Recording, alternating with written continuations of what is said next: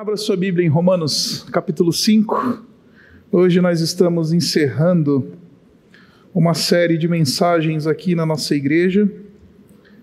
Ao longo desse mês de outubro, nós refletimos sobre os capítulos 4 e 5 de Romanos. Hoje nós vamos fechar essa jornada aqui em Romanos, no capítulo 5, nós vamos ler a partir do versículo 12. Romanos 5, a partir do versículo 12. Se você não tem a Bíblia com você, você pode acompanhar a leitura no telão. Diz assim: Portanto, da mesma forma como o pecado entrou no mundo por um homem, e pelo pecado a morte, assim também a morte veio a todos os homens, porque todos pecaram. Pois antes de ser dada a lei, o pecado já estava no mundo, mas o pecado não é levado em conta quando não existe lei. Todavia, a morte reinou desde o tempo de Adão até o de Moisés, mesmo sobre aqueles que não cometeram pecado semelhante à transgressão de Adão, o qual era um tipo daquele que haveria de vir. Entretanto, não há comparação entre a dádiva e a transgressão. De fato, muitos morreram por causa da transgressão de um só homem. Mas a graça de Deus, isto é, a dádiva pela graça de um só, Jesus Cristo, transbordou ainda mais para muitos. Não se pode comparar a dádiva de Deus com a consequência do pecado de um só homem. Por um pecado veio o julgamento que trouxe condenação, mas a dádiva decorreu de muitas transgressões e trouxe justificação. Se pela transgressão de um só a morte reinou por meio dele, muito mais aqueles que recebem de Deus a imensa provisão da graça e a dádiva da justiça reinarão em vida por meio de um único homem, Jesus Cristo. Consequentemente, assim como uma só transgressão resultou na condenação de todos os homens, assim também em um só ato de justiça resultou na justificação que traz a vida a todos os homens. Logo, assim como por meio da desobediência de um só homem muitos foram feitos pecadores, assim também por meio da obediência de um único homem muitos serão feitos justos. A lei foi introduzida para que a transgressão fosse ressaltada mas onde aumentou o pecado, transbordou a graça, a fim de que, assim como o pecado reinou na morte, também a graça reine pela justiça para conceder vida eterna mediante Jesus Cristo, nosso Senhor. Esta é a palavra de Deus. Vamos orar mais uma vez? Pai, obrigado, obrigado pela tua palavra. Obrigado porque o Senhor fala Tu és um Deus que fala e fala de maneira contundente. Por isso, Pai, usa a tua palavra essa noite para nos ferir com teu com teu espírito. Nos trata, nos dá condições de sermos fiéis na medida em que a gente atravessa através dessas palavras inspiradas e que cresçamos. Louvamos o teu nome, somos gratos por Jesus nosso Senhor, nós oramos nele. Amém. Você não precisa ser sequer um ateu ou um pagão para saber que tem alguma coisa errada com o cosmos. Você não precisa ser cristão para detectar que, embora a gente encontre no mundo naquilo que nós chamamos como cristãos de criação. Embora no cosmos nós encontremos aquilo que é bom, aquilo que é belo, aquilo que é verdadeiro, também nós nos deparamos com uma realidade degenerada e muitas vezes inexplicável, muitas vezes difícil de explicar. Você não precisa ser crente, cristão, para perceber que existe um mal na existência humana. Quer seja ele um mal de natureza física, por exemplo, essa semana fui procurado por uma pessoa da, do meu conhecimento que me disse: Pastor, eu tenho 38 anos de idade e eu acabo de ser diagnosticado com mal de Parkinson. Isso é um mal. A gente consegue muitas vezes apalpar este mal físico. O mal que permeia toda a realidade. Vovô e vovó morrem com Alzheimer sem sequer lembrar dos nossos nomes. Você não precisa ser crente para acreditar que, embora sim, na criação, no, na realidade, no cosmos, na organização do universo, você encontre coisas boas, belas e verdadeiras, mas também nós encontramos degeneração, nós encontramos o mal, nós encontramos, somos traspassados por ele muitas vezes, não somente nessa realidade física, mas nós também encontramos numa realidade moral o mal moral, não somente físico, ele nos encontra nesta existência que vivemos. Por exemplo, essa semana mandaram para mim um vídeo de um atropelamento na, ali na região ali da Faria Lima, em São Paulo, um carro, um motorista literalmente passando por cima de uma pessoa. Nós estamos já até acostumados a ouvir as notícias de que tem gente morrendo nos nossos faróis de trânsito aqui em São Paulo por causa de 10 reais. Isso é um mal moral, não é só um mal físico, não é só uma degeneração, uma desconfiguração da realidade em termos físicos, mas até em termos morais. Você não precisa ser cristão para identificar essas coisas, para conseguir ser capaz de identificar essas coisas. Mas o interessante é que a resposta cristã para a realidade desta degeneração, deste mal que habita o nosso coração, habita a realidade, é que tudo isso tem o um início, tem o seu início lá no jardim. Tem o seu início naquilo que nós chamamos de pecado original. No dia em que nós nos separamos do nosso Criador no jardim, nós escolhemos um mundo onde os, onde os vovô e a vovó vai morrer sem lembrar do nosso nome com Alzheimer. Lá no jardim em Adão, nós escolhemos um mundo para nós em que os nossos, as nossas crianças de dois anos, e acredite, eu ouvi isso essa semana. Uma criança de dois anos que teve um mal súbito e morreu, e os pais estão dilacerados. Nós escolhemos um mundo em que vidas são ceifadas nos nossos faróis de trânsito.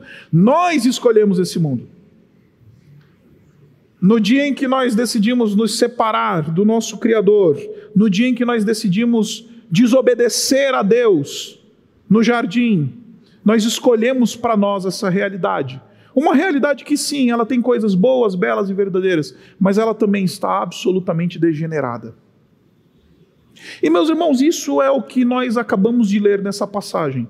O texto de Romanos, no capítulo 5, do versículo 12 em diante, ele vai mostrar para nós muito claramente que se nós estamos vivendo esta realidade trágica, se nós estamos vivendo este, este mundo tenebroso que nós encaramos diante de nós, é porque nós escolhemos, porque nós decidimos nos voltar contra o nosso Deus.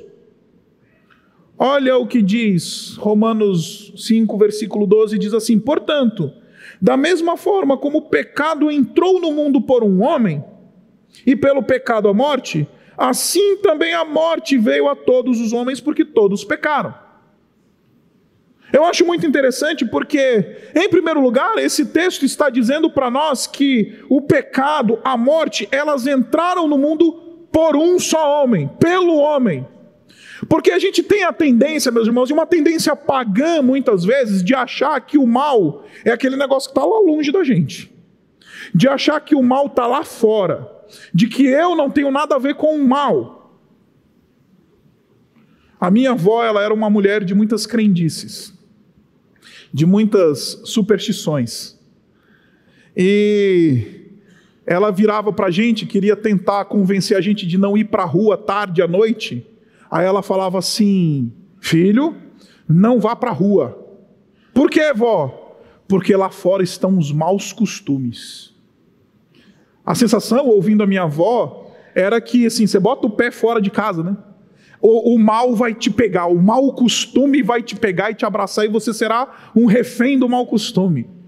Porque a nossa tendência é achar que o mal, essa realidade degenerada que nós encontramos, não está em nós, nós somos vítimas dela, e na verdade isso daí é uma coisa que eu não tenho nada a ver com isso, não, pastor. Eu sou uma boa pessoa. Que é isso? Não. O texto está claramente dizendo que o pecado e a morte adentraram a realidade por meio do homem. O pecado e a morte adentram as nossas realidades familiares, adentram a nossa vida. Acredite, é por nossa causa. Porque nós somos muitas vezes a porta de entrada do mal em nossa experiência, em nossa realidade. E o texto está dizendo: da mesma forma como o pecado entrou no mundo por um homem, e o pecado a morte, assim também a morte veio a todos os homens. Então o apóstolo Paulo ele está falando, fazendo um argumento muito interessante aqui, porque ele está dizendo não somente o pecado adentrou na, na realidade, na experiência humana, mas a morte veio. E muita gente lê isso daqui que o apóstolo Paulo está dizendo e fala assim: não, de maneira nenhuma. Eu não tenho nada a ver com esse negócio aí do pecado de Adão. Esse negócio de chamado pecado original, eu não tenho nada a ver, não. Isso aconteceu há milhares de anos atrás, eu não tenho nenhuma relação com isso, eu sou uma boa pessoa, se o Adão pecou é problema dele. Sabe como é que o apóstolo Paulo responde a este indivíduo que pensa assim? Ele diz assim: Ô amigo, deixa eu te perguntar uma coisa: por acaso você vive sob a sina da morte? Por acaso você é passível de morte? Sim, eu sou. Então, esta é a prova cabal de que o pecado de Adão te afeta e te condena. Porque se o salário do pecado é a morte, se a consequência do pecado é a morte, se eu e você morremos, é porque então o pecado de Adão, o pecado original de Adão, então ele nos afeta. Se eu e você vivemos sob a sina da morte, acredite, o nosso pai Adão, ele nos relegou uma verdadeira tragédia. Por isso, o título desse sermão, ele é Tragédia e Redenção. E quando eu falo de tragédia, meus irmãos, eu quero trazer um conceito ah, da dramaturgia grega. Se você já teve a oportunidade de estudar um pouco sobre a dramaturgia grega, sobre, enfim, os, os grandes dramaturgos, você deve saber que a expressão, a própria expressão tragédia, ela é uma expressãozinha grega muito interessante, que ela é a junção de duas palavrinhas gregas que, que quando juntas elas querem dizer o canto do bode. O canto do bode é a tragédia. O canto do bode é esta realidade degenerada que a gente vive. E acredite, o bode canta em casa. O bode está dentro das nossas casas, ele entrou nos nossos casamentos, na relação dos nossos filhos, e por causa do pecado, por causa deste mal que adentrou a realidade, por nossa causa, o bode está cantando. É bem verdade que os estudiosos da questão da dramaturgia, eles fazem questão de lembrar a gente de, de que essa é uma expressão que tenta equalizar essas duas coisas que eu estou falando, o bom, o belo e o verdadeiro que nós encontramos na realidade e o mal, porque querendo ou não, é um canto. Né? O canto é um canto. Você ainda consegue perceber beleza, porque é um canto. Mas quem está cantando é o, é o bode. Não é a soprano do teatro de Munique. A tragédia é isso. É a realidade contaminada, é a realidade desconfigurada. A tragédia é isso, a tragédia é o bode que canta. A tragédia É essa vida que recebemos do nosso pai Adão. Duas grandes maldições nós recebemos de nosso pai Adão. A primeira delas foi uma culpa. Se nós morremos, é porque pesa sobre nós a culpa do pecado do nosso pai. Por isso que o texto vai dizer que todos pecaram. Porque se nós morremos, quer dizer que nós estamos pagando a pena pelo pecado de nosso pai Adão. O nosso pai Adão, ele nos relegou uma herança maldita, e a primeira delas é uma culpa. É esta culpa que nos condena, é esta culpa que nos faz desesperadamente devedores a Deus e gente que precisa desesperadamente de Cristo. Em segundo lugar, nós herdamos uma natureza pecaminosa. Não somente nós temos uma culpa sobre nós, mas nós temos também uma natureza, que é esta inclinação para o mal, é este pendor para o pecado. E esta natureza, meus irmãos, ela é muito interessante porque o apóstolo Paulo vai dizer para nós que, embora ainda não tivesse lei, nos dias em que ainda não havia lei antes de Moisés, e o apóstolo Paulo está fazendo um argumento muito simples aqui, ele está dizendo: olha, é tanto prova que o pecado reina, que o pecado adentrou a realidade, que o pecado ele está sobre a, a, a, a boa criação de Deus, é que no período em que nem tinha lei, lá de Adão até Moisés, as pessoas já estavam morrendo, as pessoas já estavam cometendo pecados. Se você ler a, a, a, no versículo 20, a lei ela não tem uma fundamentação de nos livrar do pecado, mas ela tem esse, esse, esse propósito de revelar o que nós somos. Versículo 20 diz assim: a lei foi introduzida para que a transgressão fosse ressaltada. Deixa eu explicar para você o que o apóstolo Paulo está dizendo com uma uma ilustração da minha, da minha filha. Eu tenho uma criança de um ano e oito meses em casa, a Antonella. Ela começou a andar. E ela está toda curiosa para pegar em tudo. Eu estou ficando corcunda, porque eu passo o dia inteiro assim. Filha, aqui não. Né? Estou ficando corcunda. E aí, a minha esposa, sábia que é, ela foi lá e colocou protetores de tomadas, né, em toda a casa. As, as casas, a casa assim, tem um monte de tomada, mas não serve mais para nada porque a Isabela colocou lá os protetores de tomada na casa. E aí é muito interessante, né? Porque bastou colocar o protetor de tomada e que é aí que salientou, né, a, a curiosidade da minha filha. Porque a lei faz isso, quando ela diz assim, não adulterarás. É aí que a gente quer adulterar, né? A lei diz não cobiçarás, aí que a gente se satisfaz com a cobiça. A lei diz, ah, enfim, não não dirás falso com testemunho, né, contra o teu próximo. Aí a gente cancela, a gente faz fofoca, que fofoca dá um negócio legal no nosso coração, né? Mas não somente isso. Eu chamo a Antonella e falo assim: filha, não coloque o dedinho na tomada. Se você colocar o dedinho na tomada, papai vai disciplinar você porque isso não é bom, você vai se machucar. Não coloque o dedinho na tomada. Isso é praticamente a mesma coisa que dizer: coloque o dedo na tomada. Porque a lei, ela está revelando que a minha filha, em última análise, ela é uma colocadora de dedos na tomada. Quando a lei diz não adulterarás, ela está dizendo você é adúltero.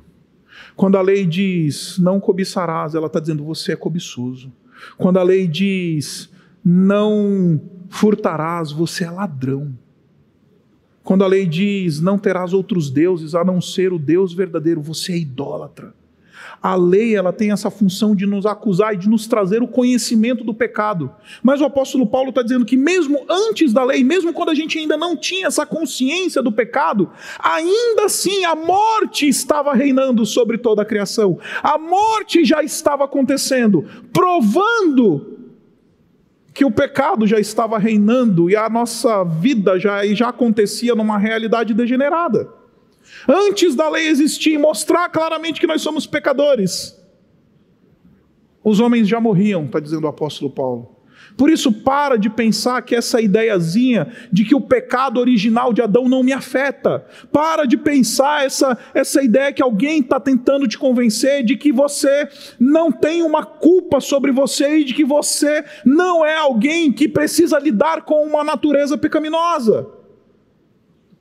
Porque todos pecaram. Todos estão destituídos. Até os que dizem, eu não sou pecador, eles morrem por causa do pecado. Até os que dizem, eu não tenho nada a ver com Adão, até esses morrem por causa de Adão. Até aqueles que falam, não acredito em nada do que a Bíblia fala. Ok, mesmo assim, ainda assim, você vai morrer. Porque mesmo que você não aceite, mesmo que você não creia, ainda assim o salário do pecado é a morte. Ainda assim, a única certeza que nós temos nessa vida é de que um dia vamos enfrentar a morte. Ou enfrentaremos a morte com a segurança da graça em Cristo Jesus, ou enfrentaremos a morte absolutamente desprovidos da esperança da ressurreição. Mas não tenha dúvidas, enfrentaremos a morte. Como por um só homem entrou o pecado, e pelo pecado a morte, assim também a morte veio a todos os homens, porque todos pecaram. Todos pecaram. Agora, graças a Deus o texto não para aqui. Porque se o texto parasse aqui, nós estaríamos absolutamente condenados. Não teria sequer razão de estarmos aqui. Se o texto para aqui, o apóstolo Paulo ele dá um veredito cabal. Ele diz: acabou. Só que é interessante que no versículo 15 ele diz assim: entretanto, entretanto, e eu acho sensacional este adversativo, porque eu quero chamar esse de o adversativo da esperança apesar de nós termos morrido em Adão, apesar deste pecado original ter contaminado a criação, a realidade presente, nós estarmos vivendo uma vida degenerada onde o bode canta em todo lugar, apesar de todas as coisas, apesar desta tragédia, apesar disso, não há comparação entre a dádiva e a transgressão. De fato, muitos morreram por causa da transgressão de um só homem, mas a graça de Deus, isto é, a dádiva pela graça de um só Jesus Cristo, transbordou ainda mais para muitos. Aqui, meus irmãos, está a essência da mensagem do Evangelho. Aqui está a essência do conteúdo do Evangelho. Deus nos encontra com graça nesse nosso estado degenerativo da alma, da realidade, da desconfiguração dos nossos casamentos, da desconfiguração das nossas relações, da desconfiguração das no... da maneira como a gente lida com a nossa vida. Deus nos visita de maneira graciosa e nos encontra com graça em Cristo Jesus, apesar de não merecermos. E meus irmãos, isso daqui, a gente fala dessas coisas, essa coisa da justificação pela fé, esse movimento de dizer que somos agraciados e recebemos uma dádiva dos céus em Cristo Jesus. A gente fala dessas coisas como às vezes a gente fala da areia de Marte. Você já pegou a areia de Marte? Certamente não, né? Você não sabe o quão fofo é o terreno de Marte, né? A gente fala da dádiva e da graça de Deus como se fosse a areia de Marte. E por que, que eu estou falando isso? Porque a gente acha que isto é um mero conceito. A gente acha que a graça de Deus é mera abstração teológica para dar emprego para teólogo. A gente acha que o conceito e a doutrina da graça de Deus, a dádiva que nos foi dada em Cristo Jesus, é um problema dos livros de teologia cristãos. Não! Esse movimento de dádiva, de graça, é algo absolutamente prático na experiência cristã. Deixe-me tentar explicar para você. Essa expressãozinha, que somente nessa passagem aparece cinco vezes, só nessa passagem aparece cinco vezes, ela aparece em todo o Novo Testamento 16, somente em Paulo, e uma vez em Pedro. Interessante que das 16 vezes que o apóstolo Paulo usa essa palavra dádiva, cinco vezes ele usa aqui. Então, se ele foi distribuir essa, essa palavra no, nos textos dele, aqui ele jogou de montão. Ele repete esta palavra cinco vezes somente nessa passagem que a gente leu.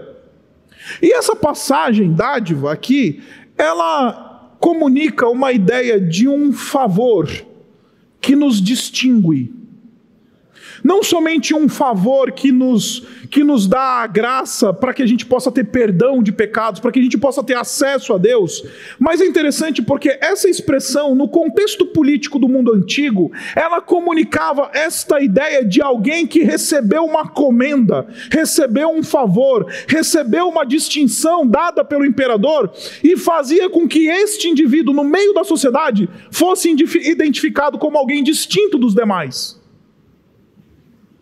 o favorecido, o agraciado pelo imperador, o favorecido pelos procônsules, Este era um indivíduo que se colocava numa posição de distinção em relação aos demais. Quem encontrasse um, um favorecido, quem encontrasse um agraciado, sabia que ia encontrar alguém diferente. E a gente se apropria da graça, mas não quer se apropriar do processo de transformação que a graça opera em nós para nos fazer indivíduos distintos.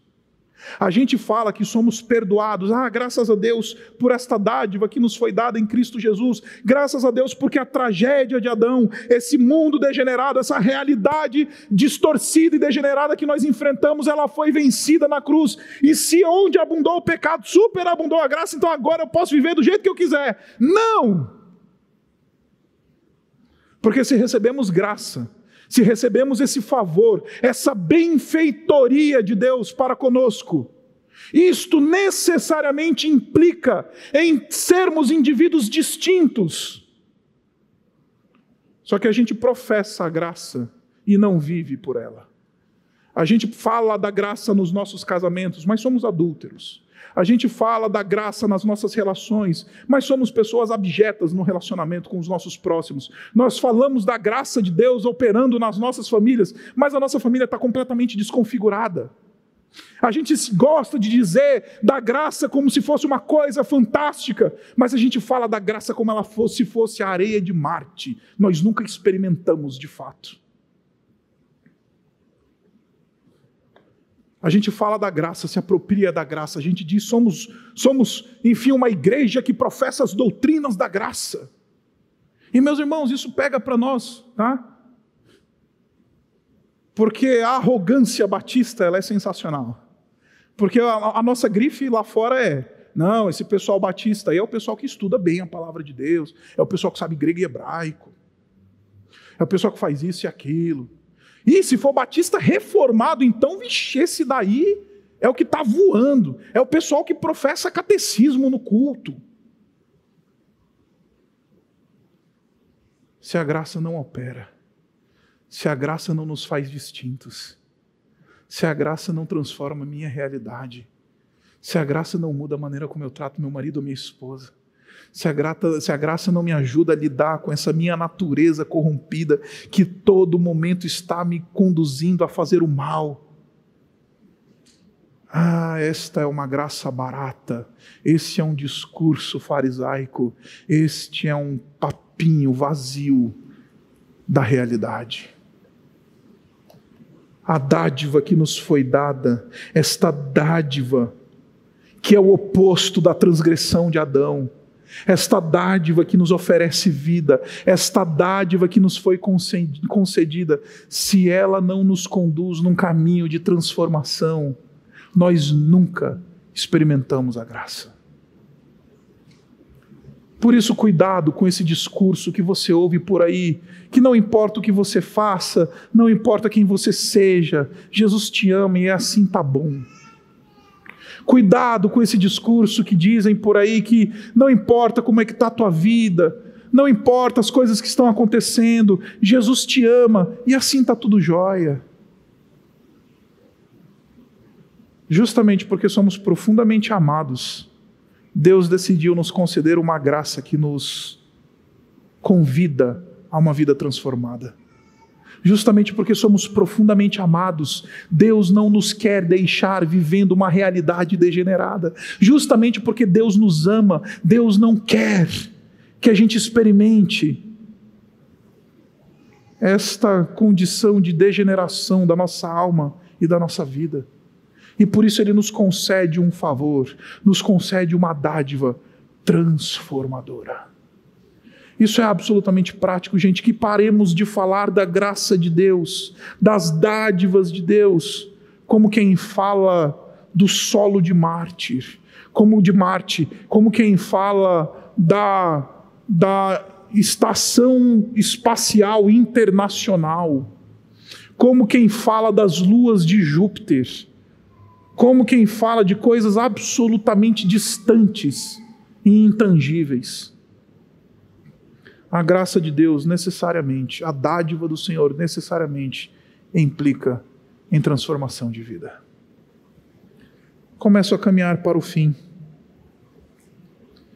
Logo em seguida, o apóstolo Paulo, ele em primeiro lugar falou de um pecado original, falou de uma tragédia, falou de uma realidade desconfigurada na qual fomos submetidos por causa do pecado do nosso pai Adão. Em segundo lugar, ele fala desta dádiva que reverte esta maldição. Ele termina essa porção falando de dois reinos. Leia comigo o versículo 21, diz assim: vou ler o versículo 20.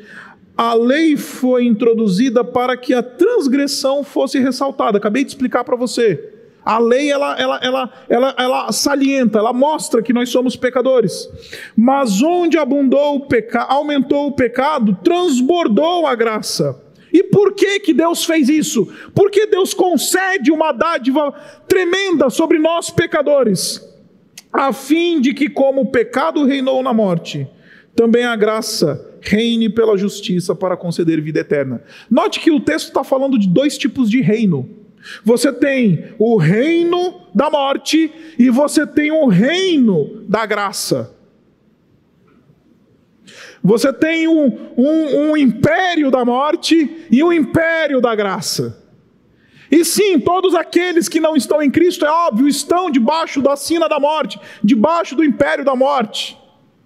É verdade. Mas só que eu queria propor para você uma interpretação mais aplicável à nossa realidade. Porque isso aqui não está falando só da nossa realidade espiritual, isso também está falando da nossa realidade existencial. Porque a gente fala que a gente vive o reino da luz e que está no reino da graça, mas a gente anda neste mundo como se fosse participante do reino das trevas, do reino da morte. A gente anda neste mundo dizendo que somos vivos e recebemos a vida eterna, mas a gente anda neste mundo como se fôssemos cadáveres espirituais. A gente anda neste mundo de maneira absolutamente degenerada. A gente anda neste mundo dizendo: somos participantes de um reino de graça, mas a nossa conduta diz respeito ao reino da morte. Deixe-me tentar ilustrar a você o que, que eu estou querendo dizer. Em 2017, eu fui convidado para participar de um congresso de teologia em Jakarta, na Indonésia. Passei duas semanas lá em Jakarta. E aí, curioso que sou, decidi pagar lá uns 100 dólares lá para um guia de turismo lá, para ele me levar nos lugares interessantes lá na, na cidade de Jakarta e tudo mais. E aí eu fui visitar Jakarta. Fui andar, conheci alguns templos. Lá, não sei se você sabe, o islamismo é, uma, é, a religião maior da Indonésia, então tinha muitos templos islâmicos que visitei, fui em outros lugares, etc.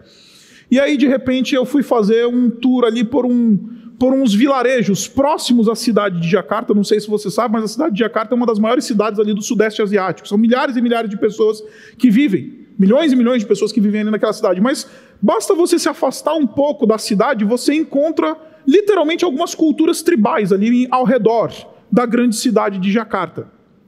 E aí eu fui para uma para uma pequena. Um, cheguei num pequeno vilarejo que ficava mais ou menos uns 45 minutos, uma hora de distância do centro da cidade de Jakarta. E, e cheguei ali naquele, naquele, naquele vilarejo e descobri uma coisa absolutamente, enfim, pitoresca, assim, eu, completamente diferente de tudo que eu já tinha visto na minha vida.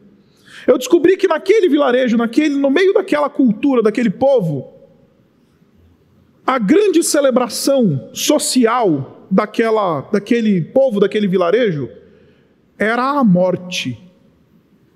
Era, não é o casamento como é para nós, né? Qual que são as grandes celebrações, né? Você tem o, o, momento da jovem debutar na sociedade com 15 anos, você tem a celebração do casamento, você tem a celebração do primeiro ano dos nossos filhos. A gente faz grandes festas nesses momentos, a gente faz grandes, porque pesa até sobre nós um, um, um peso social, né? A gente tem essa pressão, muitas vezes social até, cultural, de que nós temos que cumprir esses ritos de passagem na caminhada. Nesta cultura que visitei, é a morte. Ou seja, se morre um ente querido da família, a família tem uma obrigação social de dar um funeral do arromba. de fazer um funeral assim do arromba, de festa, é uma festa, literalmente. De dias e dias, de comida, de bebida, de festa no funeral. Só que a grande dificuldade dessa cultura é que muitos são pobres e eles não têm recursos para oferecer este funeral do arromba. Então o que, que eles fazem?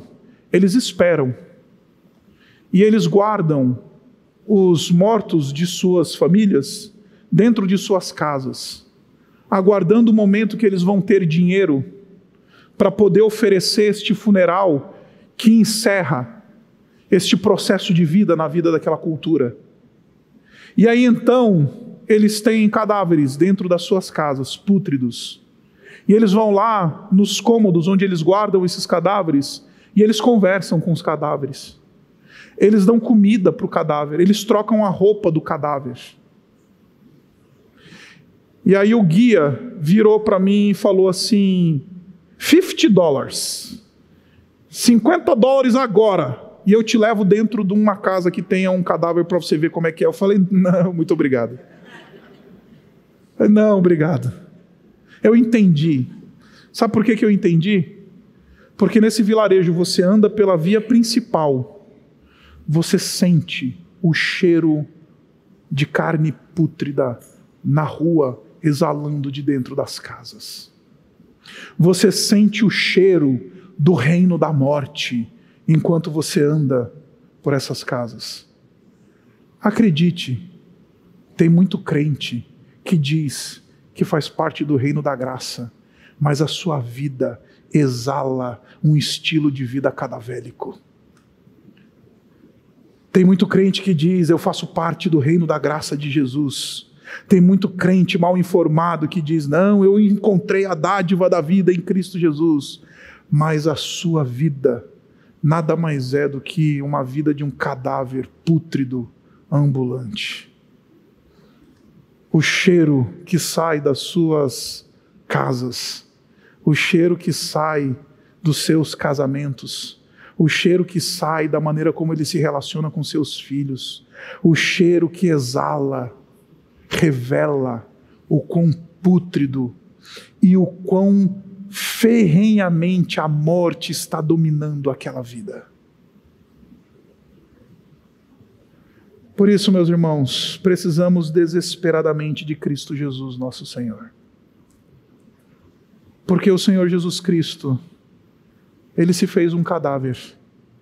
Ele aceitou o abraço da morte, para que eu e você não precisemos viver essas vidas degeneradas. O Senhor Jesus Cristo aceitou a tragédia. Ah, e se teve alguém que viveu de maneira trágica, que experimentou a tragédia no seu ápice, acredite, foi o Senhor Jesus. Por quê? porque o seu desejo era fazer com que eu e você não precisássemos mais viver esse tipo de vida. É verdade, nosso pai Adão nos deu um cenário trágico, nos colocou num mundo e numa realidade degenerada, nos, nos, nos deu como herança uma natureza absolutamente pecaminosa. Mas em Cristo Jesus, nosso Redentor, recebemos a dádiva da vida por isso a gente não precisa mais esse estilo de vida degenerado. A gente pode encontrar transformação na caminhada com Cristo Jesus. Porque Jesus assumiu a minha e a sua morte. Assumiu a minha e a sua tragédia. Jesus, ele se fez cadáver para que eu e você não tenhamos uma vida que exala o cheiro pútrido da morte. O Senhor Jesus Cristo nos encontra de maneira graciosa onde, onde nós estamos mais degenerados. O Senhor Jesus Cristo assumiu a morte para que eu e você tenhamos verdadeira redenção. Por isso, meu irmão e minha irmã, eu vim pregar para você essa noite um sermão fácil, um sermão que fala do Evangelho, um sermão que fala da cruz, um sermão que nos mostra quão claramente nós precisamos de Jesus, um sermão que revela a beleza da obra de Cristo nos restaurando, nos concedendo graça, para que a gente não precise mais esse tipo de vida. Então, se você se encontra nessa realidade, você ouvindo enquanto eu estava falando, Senhor, eu, pastor, eu me identifico com essa realidade degenerada. Minha vida está um caos. Eu vim dizer, Jesus conheceu essa realidade degenerada para que você encontrasse redenção, para que o seu casamento encontrasse redenção, para que as suas relações encontrassem redenção, para que a sua alma e o seu destino eterno encontrassem redenção. Por isso, aqui na Urbana, nós falamos é tudo sobre Jesus. Porque sem Ele, a gente é cadáver apodrecendo. Com Ele, somos levados à vida e vida eterna. Abaixe sua cabeça. Vamos orar. Deus bendito, obrigado por Jesus nosso Senhor. Obrigado por este Rei glorioso.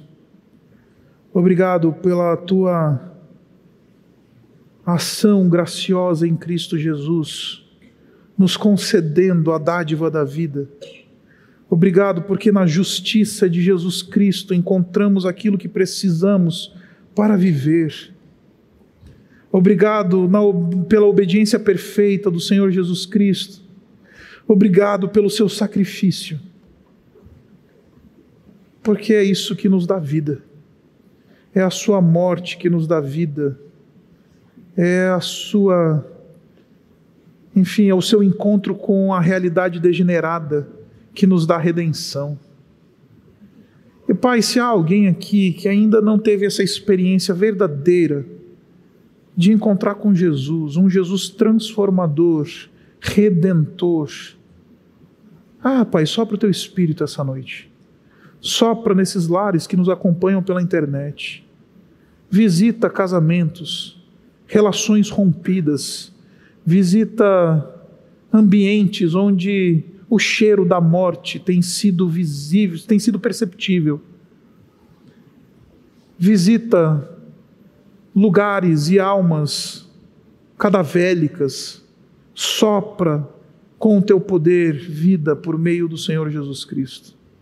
Obrigado pelo nosso Redentor, obrigado por Jesus, nosso Salvador. Nós oramos no nome dele.